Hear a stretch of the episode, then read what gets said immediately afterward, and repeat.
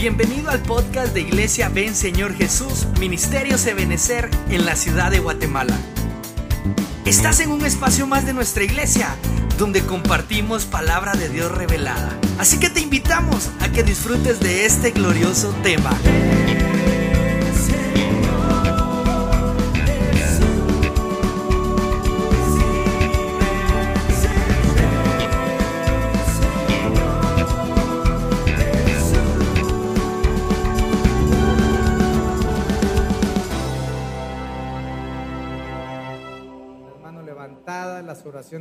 Extendidas a ti, Señor, las ponemos delante de tu presencia, creyendo que en ti vamos a encontrar la ayuda, Señor, que necesitamos. Trae tu palabra, Señor, envuelta en una unción apostólica, profética, evangelística, pastoral y magistral, y que tu nombre, Señor, se glorifique una vez más en medio de esta casa y en medio de cada hogar aquí representado. En el nombre de Jesús, amén y amén. Dale palmas al Señor esta noche. Gloria a Dios. Bueno, yo quisiera esta, esta noche eh, continuar con la serie de temas. Acuérdense que son cinco temas, ¿verdad? Los días viernes sobre las uniones perjudiciales en las familias. Y hoy vamos a abordar el tercer tema, el cual lo desprendemos precisamente de este versículo. Segunda de Corintios capítulo 6, verso 14 y 16, que dice, no os juntéis en yugo con los infieles, porque qué compañía tiene la justicia con la injusticia. Y hablamos de, de dónde no operar injustamente como familias, ¿verdad? Y qué comunión la luz con las tinieblas, y qué concordia Cristo con Belial, o qué parte el infiel con el infiel, y qué concierto el templo de Dios con los ídolos, porque vosotros sois, ¿qué somos nosotros? El templo del Dios viviente. Entonces, basados en esa primicia de que debemos alcanzar el nivel de ser llamados templos del Dios viviente, previo a, a no juntarnos en yugo con los infieles. Así arranca el versículo. Eh, para desglosar ese versículo, no compañerismo con la injusticia, que lo vimos hace 15 días, no comunión con las tinieblas, ¿verdad? No, hace 15 días hablamos de las tinieblas. Y hoy vamos a ver el no acuerdo con Belial. La otra semana, si Dios nos da vida, no participación con el infiel y no consentir los ídolos. La palabra utilizada en ese versículo es qué concordia, ¿verdad? ¿Qué concordia tiene Cristo con Belial? La palabra utilizada ahí son dos en griego, sinfonesis y sinfonesis. Creo que la segunda más o menos entendemos de dónde se castellanizó la palabra sinfonía, ¿verdad? Porque precisamente ellas quieren decir acuerdo, concordia y como una sinfonía, ¿verdad? Todos en armonía, todos tocando al mismo tiempo, la misma nota y cada uno en su lugar se va obteniendo la armonía necesaria. Entonces la Biblia nos enseña que nosotros no deberíamos tener ninguna armonía, ninguna, con todo lo que tenga que ver con Belial. Entonces lo que tenemos que, que, examinar es a quién le llama la Biblia Belial. Usted sabe que, por ejemplo, el, el, diablo, el Señor lo reprenda, tiene muchos nombres y uno de ellos es Belial. Pero no podemos quedarnos solo en el sentido de, ah, es el diablo, sino vamos a analizar el nombre y analizando el nombre vamos a entender entonces qué es lo que Dios nos está diciendo. Ya entendemos que concordia es acuerdo, entonces dice, no tengas ningún acuerdo, no tengas ninguna concordia, ninguna armonía con quién, con Belial. Pero veamos Belial. Belial es una palabra compuesta por Beli y Yaal, ¿verdad? Que quiere decir inútil, quiere decir indigno, perversidades o perverso, ¿verdad? Quiere decir desorden, despreciable, duro. Entonces la palabra Beli quiere decir no o sin y Yaal ser de provecho, es decir, no te juntes con alguien que no sea de provecho. Impresionante, ¿verdad? Porque uno, uno dice, bueno, ¿qué relación tiene Cristo con Belial? Sí, pastor, pero yo no invoco al diablo. Faltaría menos, ¿verdad? Que un cristiano invocara al diablo, ¿verdad, hermano? Reprendemos esos pensamientos, ¿verdad? Pero no, no, no hay creyente que invoque al diablo ni que los demonios vengan y lo ataquen. No. Entonces, ese versículo no se entendería, no sería aplicable a la iglesia de Cristo si estaría hablando de eso. Pero lo que está hablando precisamente es que no deben de haber armonías, acuerdos, juntas con personas que de las cuales no se va a obtener ningún provecho. Ahora, quiero aclarar esto para que no se oiga pesado o grosero, ¿verdad? Decir, ah, entonces él es una persona aprovechada, porque solo de los que tiene beneficios se aprovecha. No, no, no, no ese es el principio. Podríamos poner, no te juntes con alguien que no te edifique, ¿verdad? Entonces dice que por lo menos yo puedo ver ahí, bueno, varias, pero yo resalté tres palabras, es el inútil. Eh, yo le pondría para suavizar como un eufemismo, ¿verdad? Suavizar la palabra inútil, infructífero. No tengas armonía con un infructífero, con alguien que no está produciendo frutos, porque entonces, cuando alguien que está dando frutos se junta con un infructífero, es decir, tiene una armonía, ¿me entiende? La armonía no es digamos, toca el instrumento por separado cada uno, ellos no son una sinfonesis. Pero cuando se unen todos, eso ya es una armonía, sinfonesis. Uno solo no. Pero cuando uno empieza a tener una relación con una persona infructífera, el que daba fruto deja de dar fruto. Porque su relación es inútil. Luego podríamos decir, ¿verdad? No te juntes, no tengas armonía con los perversos. Y tal vez ahí vamos entendiendo un poco más respecto a aquellos hombres que fueron perversos a la luz de la palabra y ver cómo fueron sus actitudes para entender entonces a quién Dios le está llamando Belial. Y por último, duro. No nos juntemos con gente dura. Hermanos, si, si, alguien es duro, eso es como un hijo de Belial. Acuérdese que, por ejemplo, había un hombre que caracterizaba lo que le estoy escribiendo yo aquí, perverso, inútil, borracho, insensato, duro. ¿De quién estoy hablando? De Naval, exacto cabal, de Naval. Él, él grafica todo lo que es un hijo de Belial, porque era una persona insensata, era una persona dura.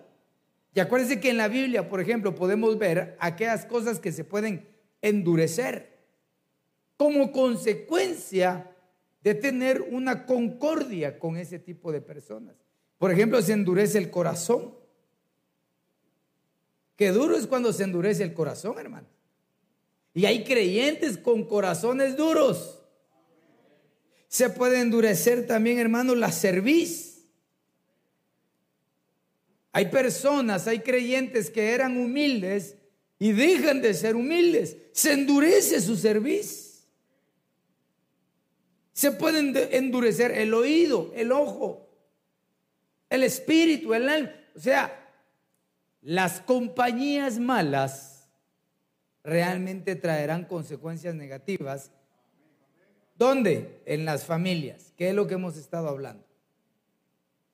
Entonces aquí más o menos un resumen de lo que le dije, las, las personalidades, es decir, el carácter de las personas que perjudican a las familias, son los hombres perversos, los hombres infructíferos y los hombres endurecidos. Que el Señor nos libre de tener algún receptor de perversidad en nuestra vida, que Dios nos libre de ser infructuosos y que Dios nos libre de un corazón duro. Entonces, ¿con quién no debemos mantener armonía? Con los hijos de Belial. Eso, eso es obvio. como familias, no como congregación, sino como familias en cada casa, nosotros somos los responsables de atraer bendición a nuestra casa, ¿sí?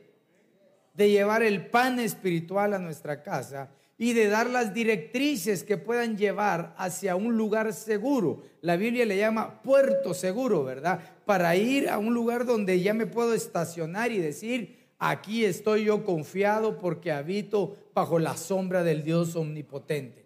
Como familias necesitamos la protección del Señor.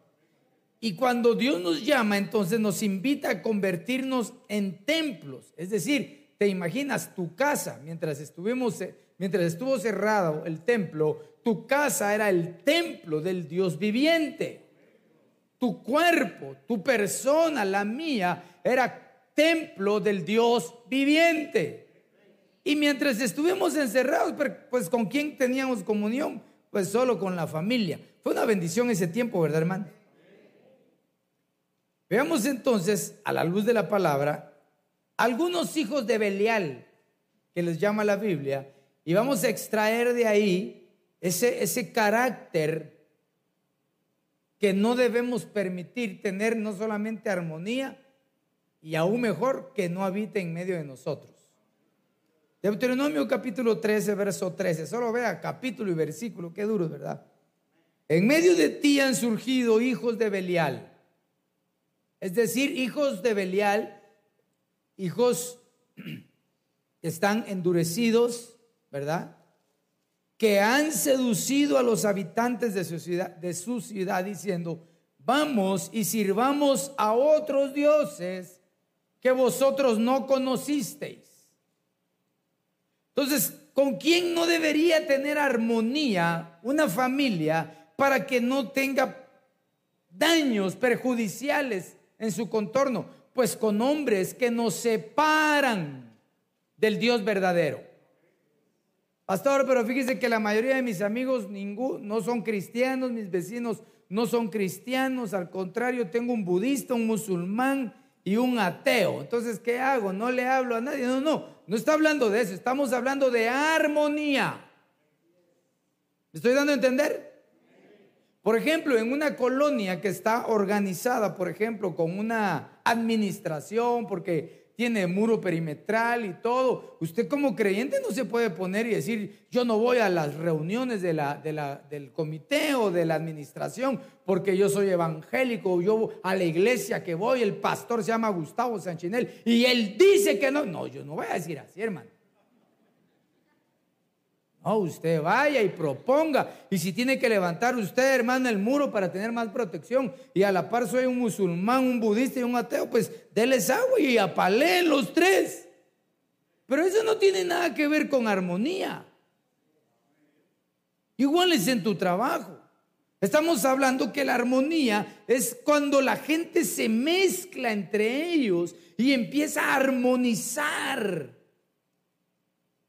Hermano, qué difícil es cuando a veces alguien se junta con, con personas que tienen otro credo y que, y que es fuerte y que, y, que, y que conoce mucho al respecto de lo suyo y, y a veces trastoca la mente de los cristianos.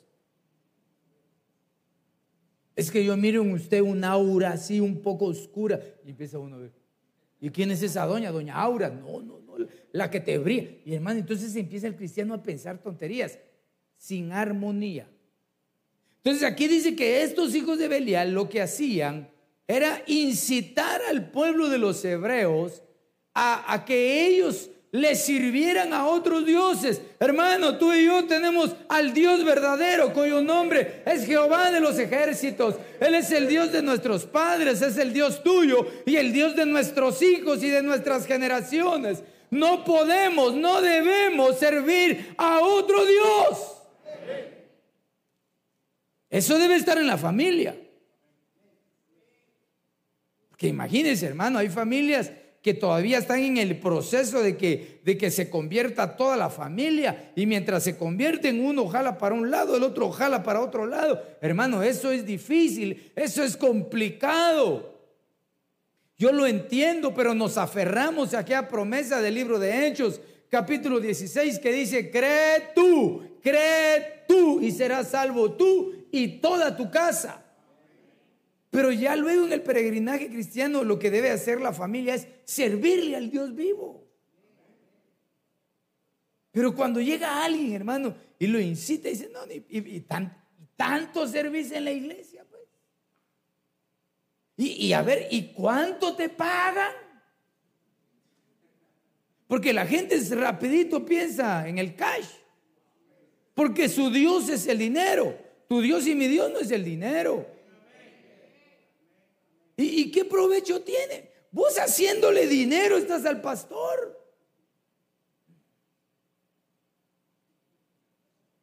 Mejor ya no sirvo. Mm. Un hijo de Belial lo torció. ¿Será posible? ¿Será posible que hay hijos de Belial metidos en las iglesias sirviendo? Sí, ahí, ahí vamos a leer algunos. Entonces hablemos de estos. Todo hombre que le separa de servir al Dios verdadero es un hijo de Belial. Ni tú ni tu familia deberías tener armonía con ellos. Tan difícil es pues. Es que a veces la gente se complica. Está viendo que es una mala compañía. Está viendo que le trae prejuicio, que le trae eh, perjuicio nada más. Está viendo que cada vez que se junta por andar con él, al bote lo llevan a los dos. Y, dice todavía, ah, es que por el Evangelio. No, no, no, por metido. Tan difícil es dejar lo malo. Bueno, ya solo estoy predicando la palabra. Ninguna armonía. ¿Qué relación, qué concordia, qué armonía tiene los hijos de Belial con los hijos de Cristo? Veamos el siguiente, jueces capítulo 19, verso 22. Estaban alegrando sus corazones cuando he aquí unos hombres de aquella ciudad, hijos de Belial, rodeando la casa, se agolparon en la puerta y hablaron al anciano dueño de la casa, diciendo, tráenos al hombre que entró a tu casa para que lo conozcamos. Usted sabe que, que este capítulo, hermano, que versículos anteriores es es uno de los acontecimientos más terribles que sucedió en esa época. Dice, dice la Biblia, si usted no ha leído eso, que era un levita que tenía una concubina y que la, esta concubina le había sido infiel y la mandó a la casa de su papá, ¿verdad? Y, y luego él la visitó con su suegro y el suegro lo convenció varios días. Bueno, la cosa es de que él no quiso quedarse en Jebús, sino que se quedó en otra aldea y un anciano lo guardó a él al levita, a su ayudante y a la concubina que regresó con él y lo entró a su casa. Y estos hijos de Belial, a la manera que pasó con, ¿quién era el otro que regresó así? Con Lot, ¿verdad? En Sodoma, al igual que ellos llegaron estos hombres, hijos de Belial, y le pedían al hombre. El anciano que les cuidaba le dijo, tengo lo mismo que hizo, tengo una hija virgen y también está la concubina del que yo traje. Entonces vino levita y sacó a la concubina. Mire qué macizo, ¿verdad? Dice la Biblia que estos hombres tomaron a la concubina de, este hombre y estuvieron con ella toda la noche, la estuvieron violando. Hasta el día que amaneció, salió Levita, abrió la puerta y esta mujer estaba moribunda, solo tomado del dintel de la puerta. Él agarra, la monta en, su, en su bestia y se va de camino a su casa y cuando llega a su casa agarra la concubina y la parte en 12 pedazos.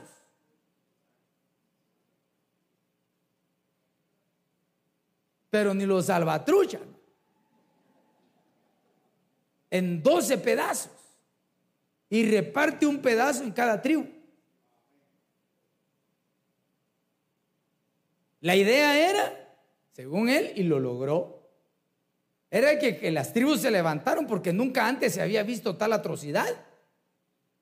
Y dijeron, ¿y qué pasó? Y se reunieron todos, todos los ancianos, toda la gente, miles de personas. Dijeron, bueno, ¿qué hacemos? Bueno, lo que pasa es de que esos hombres, me parece que era la tribu de Benjamín, ¿verdad?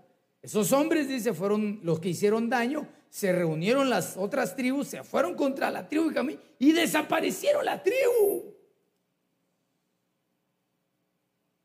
Qué historia. Terrible. Pero bueno, después sucedió otras cosas para restaurar, medio restaurar esa tribu. Pero aquí voy yo aquí. ¿Qué armonía, qué concordia puede tener los hijos de Cristo con los hijos de Belial? Es decir, con los pervertidos. En este tiempo hay más pervertidos que en tiempos anteriores. Pervertidos a partir de que tengan celular. Así de sencillo. Ni siquiera te puedo decir, porque antes cuando uno entraba a básicos y depende si estudiaba en un instituto, ahí era, siempre llegaba uno más mañoso que otro, ¿verdad, hermano? Y ahí iban pervirtiéndose los pensamientos por la pornografía, por eh, los vicios y todo. Pero ahora no es así. Ahora es a través de, un monitor, a través de una tablet, de un celular, donde los niños están siendo pervertidos. Y no solo en el área sexual, sino pervertidos también, hermano, en la violencia, en el desamor, en el apartarse. Solo metidos en el teléfono. Es decir, es una perversión porque los está llevando, los está aislando. Y entonces, hermano, la verdad es de que lo que hacen estos hijos de Belial es que invitan a que conozcan sus formas de operar. Y tú y yo como creyente tenemos que tener cuidado con la gente pervertida. ¿Cuántos tienen hijos aquí en su casa todavía, tal vez de unos 18 años para abajo? Ah, eso es delicado. Eso es delicado porque, porque yo espero que no, espero. Pero le aseguro que entre muchachitos, aún hijos de creyentes, hermano, a lo mejor hasta fotos sin ropa se mandan. No, pastor, no, yo sé lo que le digo. Esos tienen una actitud de hijos de Belial. Entonces hay que tener sumo cuidado. No podemos nosotros, hermano, caer en una ignorancia, ¿verdad? De super santidad de nosotros, de los viejos, de los jóvenes, y de los niños. No podemos caer en esa ignorancia. Tiene que haber una supervisión. ¿Usted confía en sus hijos? ¿Mm? Bueno, es que no he dicho qué porcentaje, ¿verdad? Porque el 100%, bueno, y también depende en qué confía uno, ¿verdad? Porque, por ejemplo, hay quienes desconfían en sus hijos porque de repente les hacen gavetazo. Para los que no saben qué es gavetazo en nuestros tiempos, era que la madre o el padre dejaba dinero ahí y lo que el viento se llevó. Pero nuestros hijos son honrados, pueden tener ahí dinero y ni lo tocan. Pero puede haber otra cosa en la que no se confíe en ellos. Pero hermanos amados, no tengamos ni permitamos que nuestros hijos tengan armonía con gente pervertida. Sigamos, sigamos. Primera de Samuel capítulo 2, verso 12 y luego vamos a ir al 17. Y los hijos de Elí eran hijos de Belial. Híjole. Ni siquiera dice, y los hijos de Elí eran hijos del sumo sacerdote no tenían conocimiento de Jehová. Así el pecado de los jóvenes era muy grave delante de Jehová, porque tales hombres menospreciaban las ofrendas de Jehová. Entonces realmente yo no tuve mucho que pensar en con quienes no deberíamos tener armonía, sino solo transcribir con hombres que menosprecian las ofrendas. Y fíjese que cuando se habla de ofrendas, yo creo que para usted no es problema oír de las ofrendas. Pero para mucha gente sí es problema. Porque yo entiendo, hermano, que el aspecto económico es algo que realmente ha hecho doblar a grandes siervos. Ha hecho cometer errores a grandes hombres en la, a la luz de la palabra. Usted sabe, por ejemplo, hermano, cuando el Señor le dio la orden a Saúl que fuera con los amalecitas y que matara todo y destruyera todo, todo, todo, ganado, todo. ¿Y qué hizo? Se trajo los bueyes engordados. Dijo, no, esto, esto, esto nos va a servir, esto ve, esto, esto. Aquí hay billuyo. Y el profeta, hermano, voló con todo. Y hasta ahí se sintieron. ¿Por qué? Porque cuando le tocan el bolsillo a alguien, hermano, si no lo tiene sanado en su corazón, se alborota. Estos muchachos habían crecido a la par de un padre que había sido juez por no sé cuántos, 40 años, 38, no me recuerdo realmente, pero por ahí. Era un hombre que había servido al Señor, por lo visto, con integridad, porque Dios le había dado promesa a él de que su gente iba a permanecer en el servicio. Y el hombre sirvió. Pero como que llegó un momento en que los hijos empezaron a crecer y él no supervisó lo que ellos estaban haciendo. Ellos estaban menospreciando la ofrenda. Si digamos nosotros decimos, eh,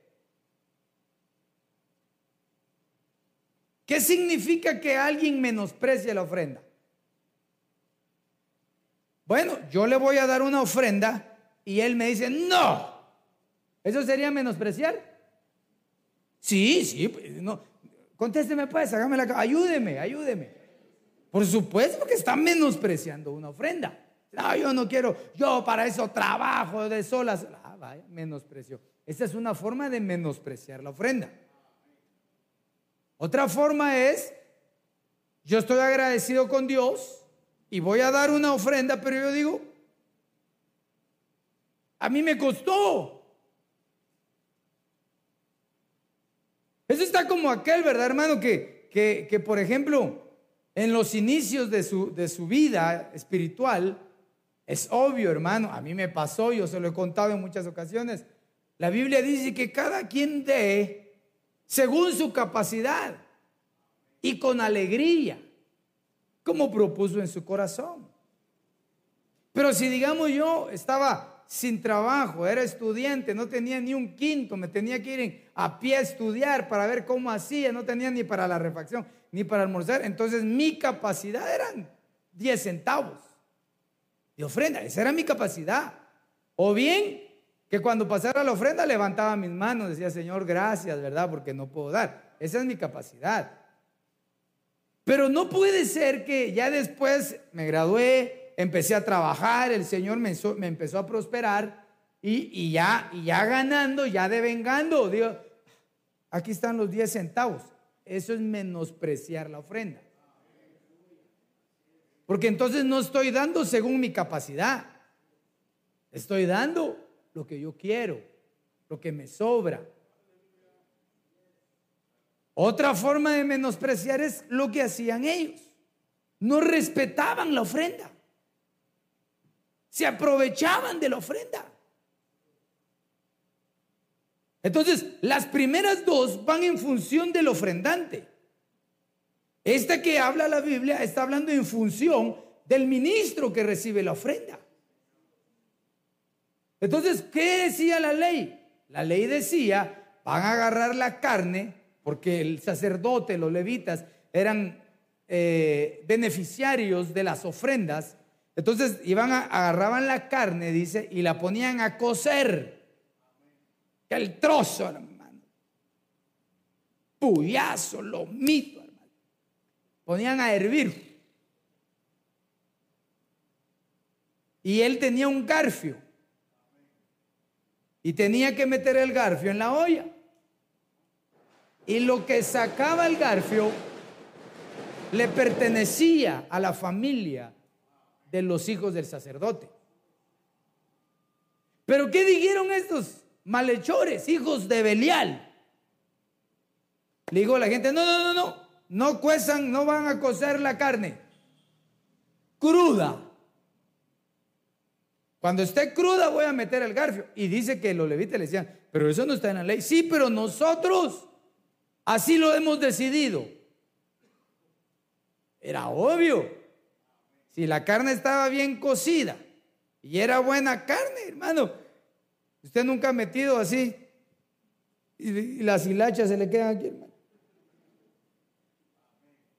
Y eso era figura, hermano, que aunque se deshiciera la carne, el que mantenía la provisión exacta es Dios para sus siervos. Cocida. Pero al estar cruda, hermano, se traía el bodoque de la pata de la vaca de una vez. Es decir, ellos estaban agarrándose a algo fuera de contexto de Dios. Eso es menospreciar las ofrendas.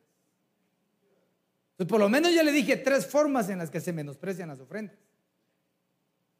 Entonces, ¿con quién no debería tener uno armonía para que su familia no se lastime? Es con las personas que hablan mal de las ofrendas. Con aquellas personas que están ahí chismeando, inyectando, eh, preguntando, observando. Eso es perjudicial para las familias. Porque aunque uno se crea muy espiritual, también tiene esa parte de alma y de carne que puede ser fácilmente contaminable. Y eso, hermano, es tan fácil que lo hemos visto muchas veces, hermano. A nosotros nos pasa. O cuando empezó lo, del COVID, tanta cosa que nos dijeron y todo lo hablamos. Y ahora ya, ya no lo cree uno. Porque se dio cuenta que todo lo que decían era mentira. Entonces, hermanos, si, si, si, si tú como cabeza de casa no menosprecias las ofrendas y le enseñas a tus generaciones a que no menosprecien las ofrendas, vas a apartar de ti toda influencia de Belial. Ahora, si te juntas con personas que cuestionan las ofrendas, que cuestionan los diezmos, tarde o temprano vas a socavar tus, tus convicciones espirituales. Y gente que antes ofrendaba, Gente que antes diezmaba, lo deja de hacer. Y la gente erróneamente cree que le, estamos haciendo daño al pastor, como me dijo alguien. Yo me voy de la iglesia y acuérdese que yo ofrendo, yo diezmo. Aquí todos ofrendamos y todos diezmamos. Y, cuando regresó le dije, no tenga pena, no diezme ni ofrende. Si no es por eso que la gente está aquí o debería estar aquí. Usted está aquí porque le tiene agradecimiento al Señor. Entonces, esto debe ser algo fácil de entender en el corazón del, del creyente agradecido. Hay cosas que son negociables, hermano. Con el Señor hay cosas que se pueden negociar y hay cosas que no son negociables. E imagínense usted que que a nosotros nos tocara negociar, eh, pagar el, el X, por ejemplo. Vaya con su patrón y le dice, mire, hágame favor de decirle a don Castillo Sinibaldi que por favor yo no le voy a pasar el 4.5% de mi salario, sino solo el 2%. A ver qué le dice. Ahí me cuenta.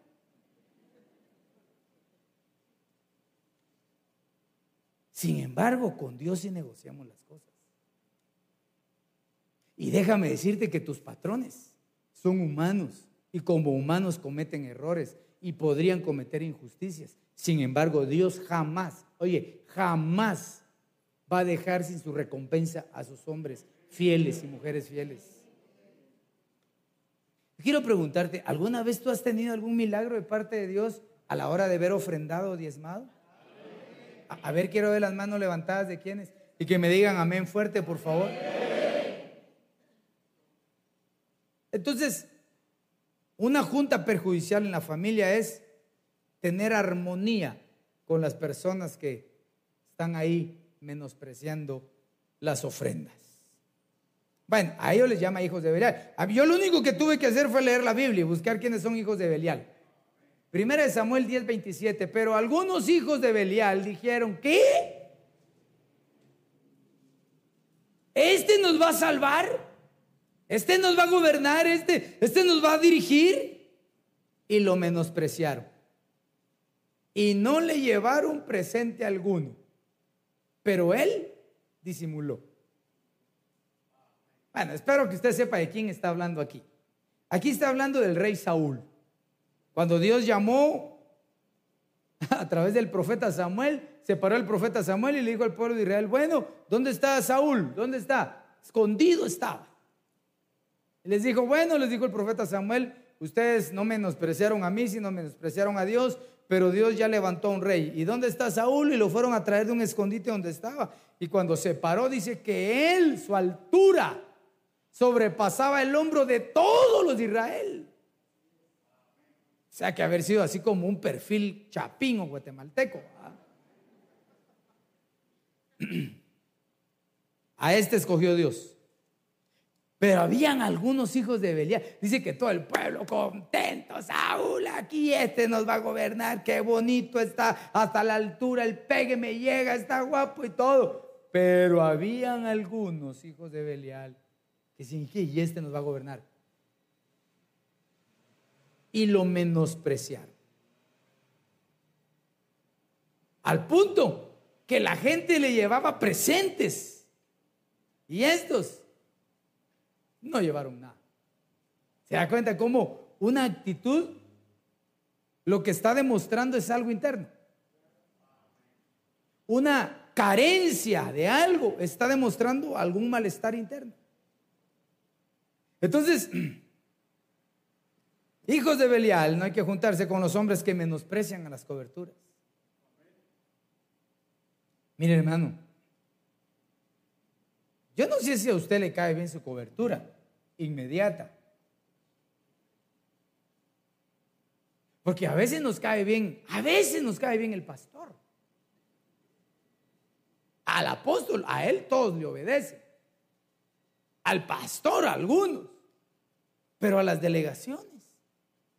Y este me va a mandar a mí, ¿no? Si yo vine antes que él, sí, pero por alguna razón Dios lo escogió antes que a ti.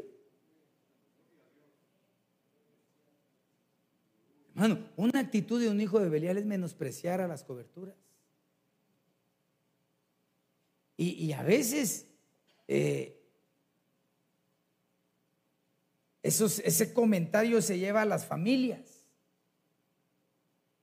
¿Se recuerda cuál fue la, eh, el punto que el Señor habló respecto a, los, a la gente que estaba en el desierto y que les mandó al destructor, a las serpientes y al destructor? ¿Por qué fue que lo mandó? Porque dice que había murmuración en las tiendas.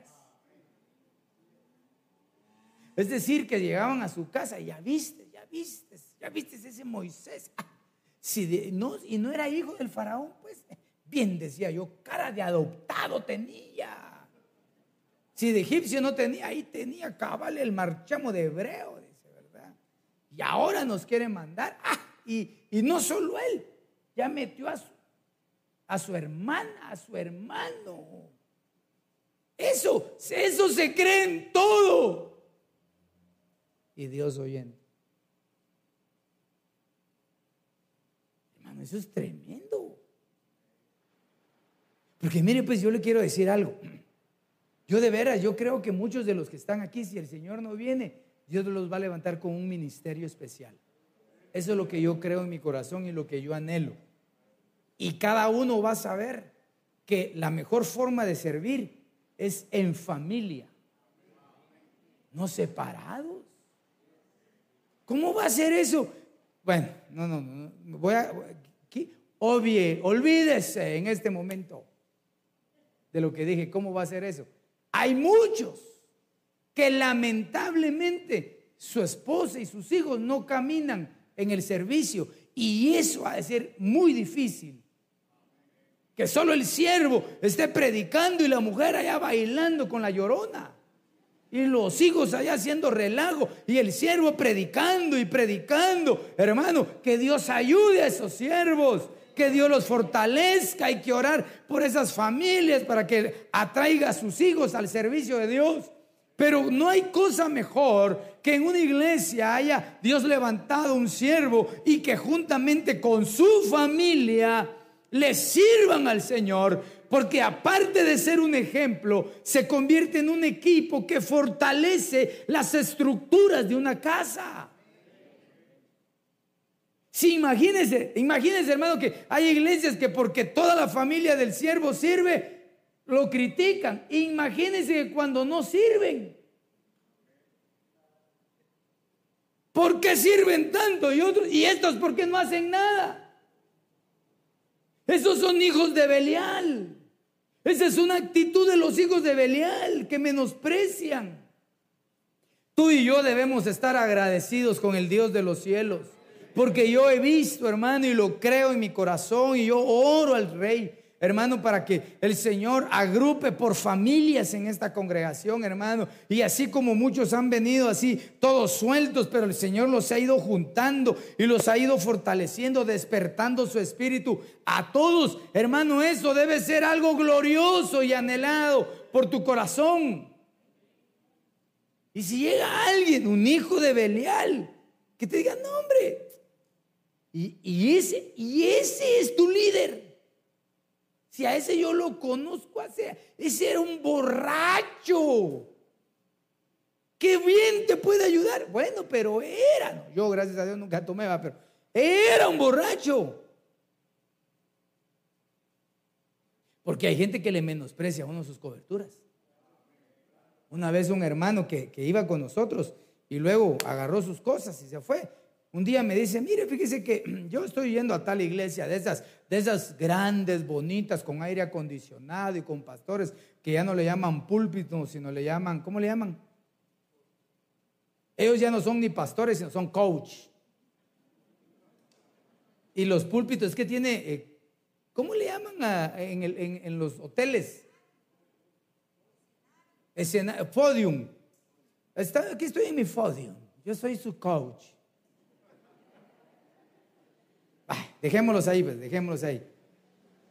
Entonces me dice el hermano, es que mire, pues yo ahora voy con esos pastores, porque así como su pastor, usted sabe quién es mi pastor, ¿verdad? Y mi apóstol, ¿verdad? Él es así como quien dice, mire, ellos son así como para la gente estudiada y su pastor es así como para la gente que no estudió. Yo ya iba así, mire hermano, así iba yo ya, mire hermano. Qué ignorante, dije yo. Me retiré. ¿Por qué? Porque, hermano, bueno, nadie es monedita de oro para caerle bien. Yo entiendo eso, pues. Pero, pero de eso, a creerle a los hijos de Belial y unirse, hermano. Bueno, seguimos, ¿verdad? Primero de Samuel 25, 17. Ahora pues considera lo que has de hacer porque el mal está decidido contra nuestro amo y contra toda su casa, pues él es tan hijo de Belial que nadie le puede hablar. ¿Sabe quién es, verdad? Naval. Hombre de mal carácter, hombre insensato, abusivo, hermano. No te juntes con hombres de mal carácter. Si, si, si, tú y tu familia se juntan con personas insensatas, ¿Cuál fue la insensatez de Naval? Que él no supo agradecer el cuidado que, que, David le había proveído a él estando dentro de los límites del reinado de David. Él dijo, no, pues el rey para eso está, para que me cuide. Y cuando el rey le solicitó la ayuda, dijo, no, ¿y quién es este? ¿Y de dónde salió? ¿Sabe qué le estaba diciendo? Si este se huyó de Saúl, yo conozco de dónde viene, se rebeló contra Saúl. Porque el insensato solo habla por hablar. Y como es de mal carácter, hermano, la gente de mal carácter es mentirosa. La gente de mal carácter, hermano, se cree sus propias mentiras y sus fantasías y cada vez se eleva y va elevando y va elevando más su mal carácter. Con ellos no te juntes. No tengas armonía con ellos, porque van a perjudicar tu familia. Hermano, yo, yo, yo espero que tú seas, yo espero que en tu casa cada vez que entre un siervo, la paz que él lleva quede en tu casa. ¿Por qué es que queda la paz en la casa? Porque allí hay un hijo de paz. Pero si no hay un hijo de paz en una casa, Dice la Biblia que la bendición que dio el siervo regresa con él. Pero si el siervo llega y dice paz en esta casa y ahí hay un hijo de paz, la paz llega. Y yo deseo que haya paz en tu casa en el nombre de Jesús. Y para eso debemos evitar esas armonías, hermano, que en lugar de ayudarnos nos convierten en personas diferentes, no como creyentes. Yo sé que ser creyente, hermano, implica muchas cosas, aguantar, soportar y muchas injusticias, ¿verdad? Pero al final nosotros vemos que Dios siempre hace justicia. No te juntes con hombres perversos, con hombres de mal carácter, con hombres, hermano, que solo hablan y hablan y hablan y hablan y hablan en contra de los demás. No. Ahora, si alguno de los que me está escuchando tiene alguna de estas características, hoy vamos a orar para que el Señor arranque cualquier receptor de todo esto.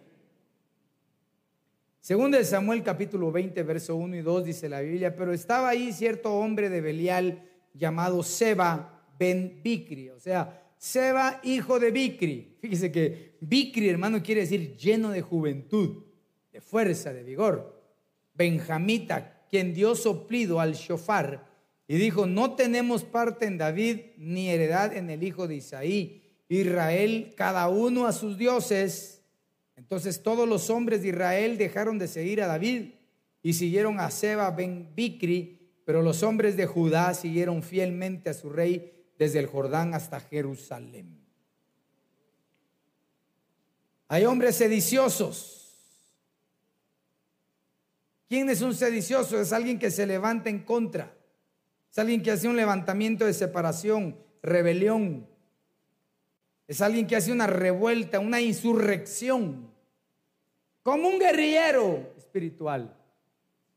Que dice, mire hermanos, aquí, aquí las cosas no se ven bien, así que yo me postulo como su nuevo líder. Y como siempre hay quien sigue a otros. Pero ahí es fácil entender quiénes son los que siguen, ¿verdad? Los infieles. Porque aquí dice que Judá, eh, los hombres de Judá, siguieron fielmente a su rey, David. Si tú tienes alguna eh, armonía con alguien que, que se ha levantado en contra, que es rebelde, hermano, como, una como un subversivo, ¿verdad? No tengas armonía con ellos porque te pueden llevar a sus propios pensamientos. ¿Habrán iglesias perfectas? No. ¿Habrán pastores perfectos? No. ¿Habrán ovejas perfectas? No. Lo que sí existe son corazones humildes que estamos anhelando alcanzar aquello para lo cual Dios nos alcanzó. Pero para eso, para convertirnos en templo del Dios viviente, debemos quitar toda armonía, toda concordia con los hijos de Belial. Y uno de ellos son los sediciosos, los que dividen.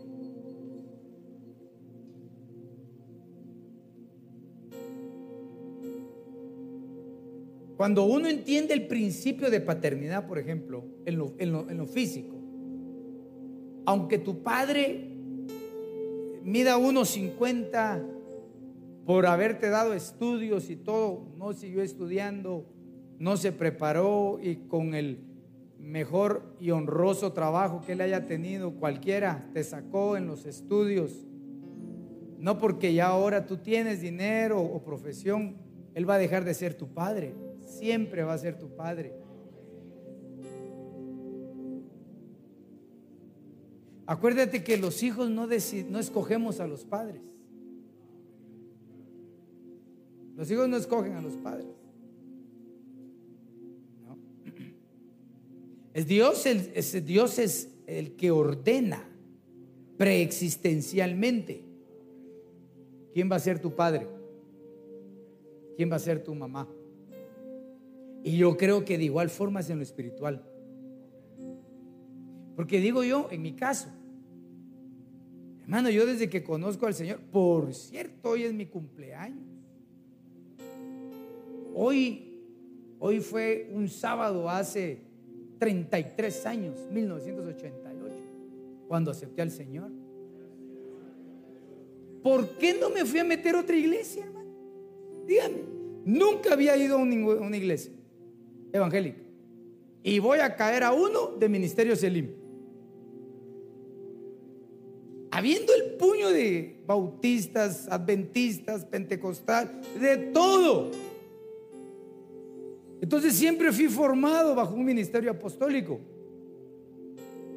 ¿Yo lo escogí? No. No. Dios me dijo aquí y aquí estoy.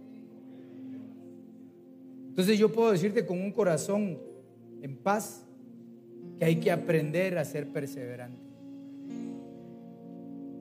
Y que el tiempo va a pasar y vas a ir descubriendo a muchos hijos de Belial y que te pueden contaminar, pero tiene que haber el momento en que uno despierte o no, esta compañía no me conviene. No, yo estoy mal. Y entonces doy un paso para acá y te van a juzgar, creído. Sos un creídote ahora. Que juzgue Dios, ni tampoco le digo que juzgue Dios. No, no, no. Pero Tú y yo debemos pensar en el bien espiritual de tu vida y de tu familia. Porque cuando venga el momento de dar cuentas, ese que te grita creído, apartado, loco, también va a dar cuentas. Todos vamos a dar cuentas. Si digamos tú y yo fuéramos en un crucero, ¿cuántos se quieren ir en un crucero? Bueno, ahorita con COVID no mucho, ¿verdad? Pero, pero bueno, en un crucero todos hermanos y de repente a medio mar se levanta aquella ola, no me recuerdo aquella película que le dio vuelta a un crucero de una vez. Y todos estamos naufragando. Y tú ves, ¿me ves a mí? No sé nadar. Hermano, y ves a tu hijo, papá, ¿a quién salva? Contésteme pues, sea sincero. Pastor, que el Señor lo lleve a su santo trono ya.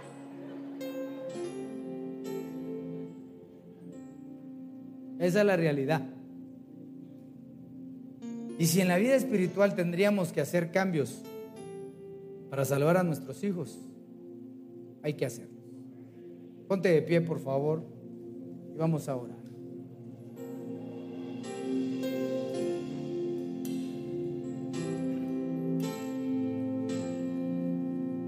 Padre, en el nombre de Jesús, cuando leemos tu palabra, Señor, en ella yo encuentro el sendero justo.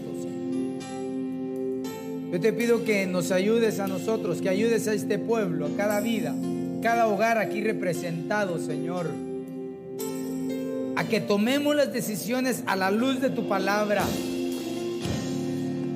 Sobre todo cuando dice que concordia, que armonía, qué relación hay entre Cristo y Belial. Desde ya, Señor, renunciamos a todo receptor de hijos de Belial. Apártanos de toda forma de actitud de ellos, Señor. Líbranos de toda sedición, de todo divisionismo. Líbranos de todo mal carácter, de todo menosprecio a las coberturas, menosprecio a las ofrendas. Líbranos de los perversos, Señor.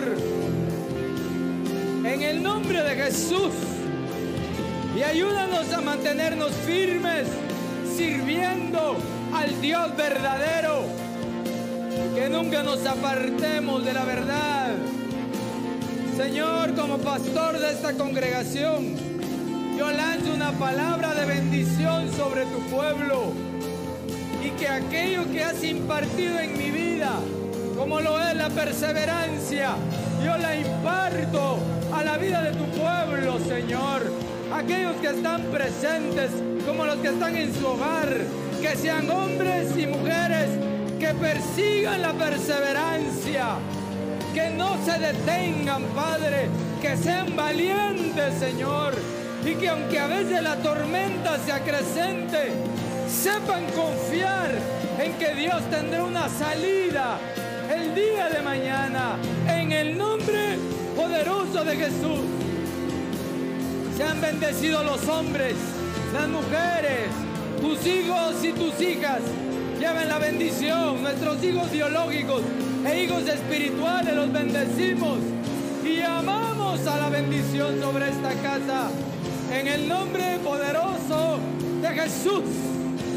Señor, llévanos con bien y líbranos, líbranos de los hijos de Belial.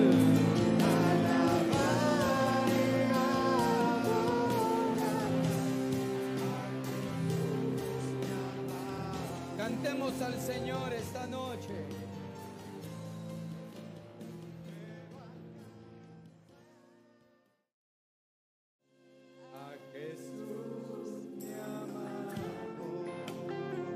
Levanta tus manos y dile, Señor, gracias, gracias. Gracias porque me hiciste sentir amado en el momento cuando más lo necesitaba. Me demostraste que el amor existía y el amor verdadero, el tuyo, Señor. Bendecimos el nombre de Jehová esta noche. Amén, amén. Dale palmas al Señor. Gloria a Dios.